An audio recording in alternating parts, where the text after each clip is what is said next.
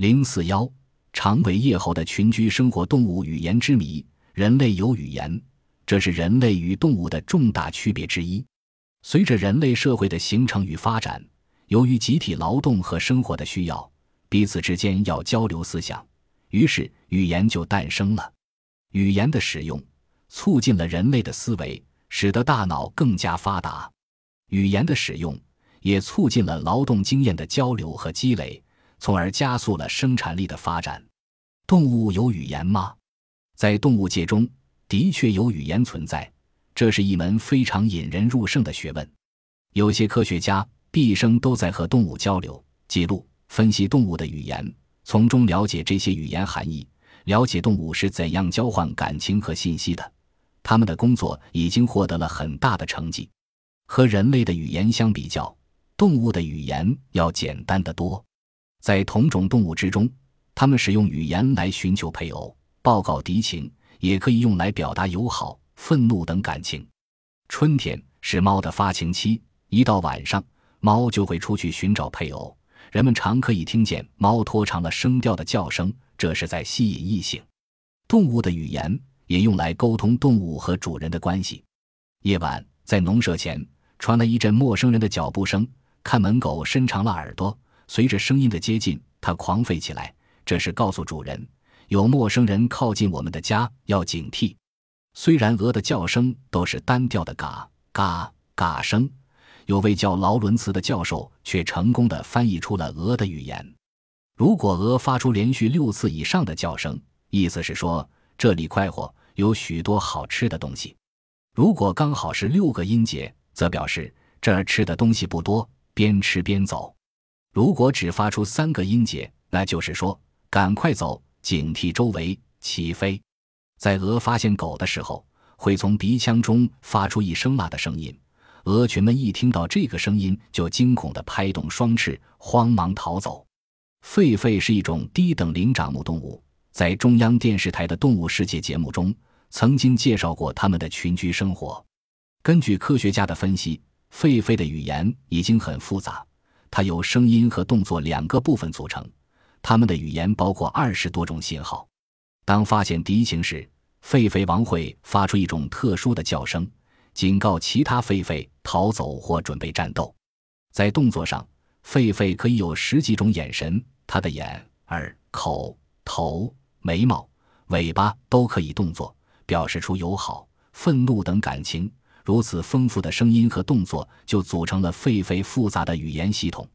鸟类的语言也是我们非常熟悉的，人们常用莺歌燕舞、鸟语花香来形容我们美好的祖国。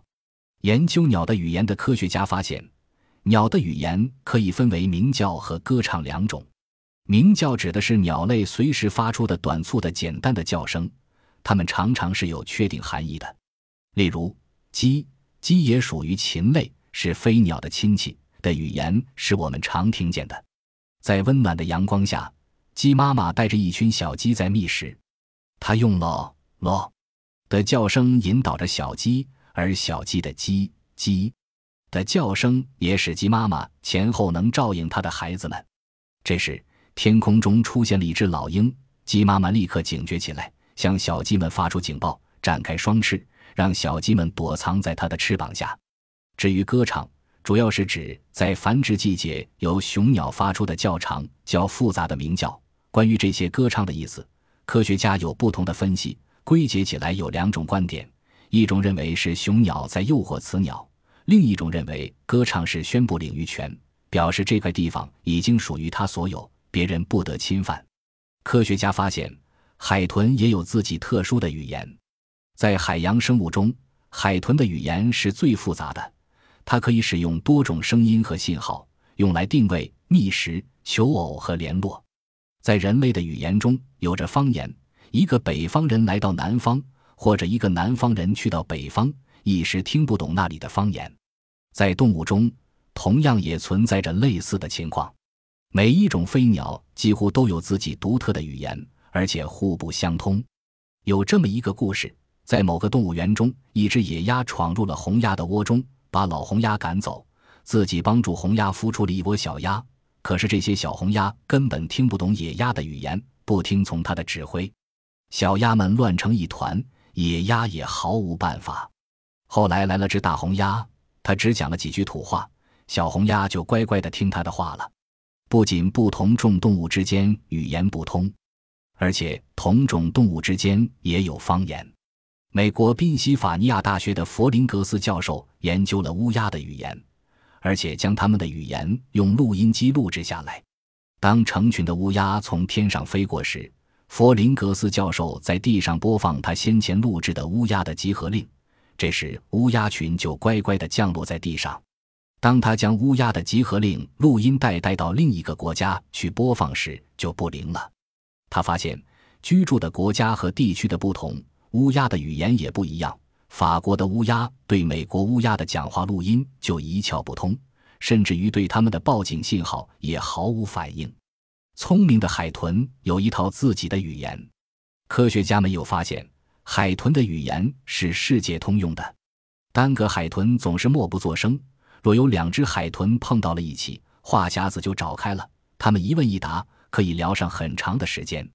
为了研究海豚的语言，美国科学家曾做了一个海豚打电话的实验：把两只海豚分别关在两只互不连通的水池里，通过话筒和扬声器让它们互相交谈，然后录下它们谈话的内容进行分析。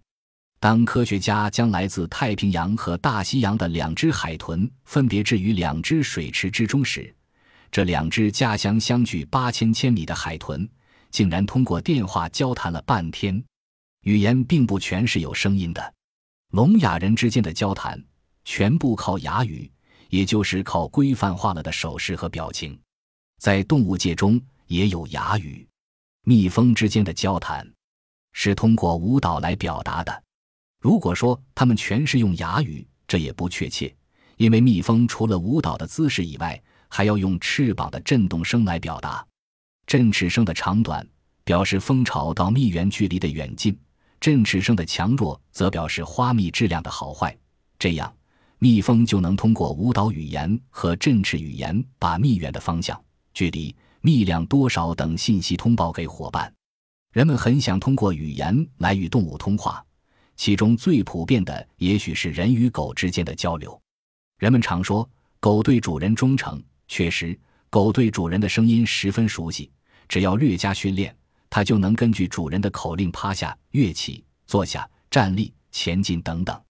声呐仪来探测鱼群的位置，指导渔船下网，还可以人工模拟能吸引鱼的声音，如小鱼在活动时的声音，用来引诱鱼群靠近。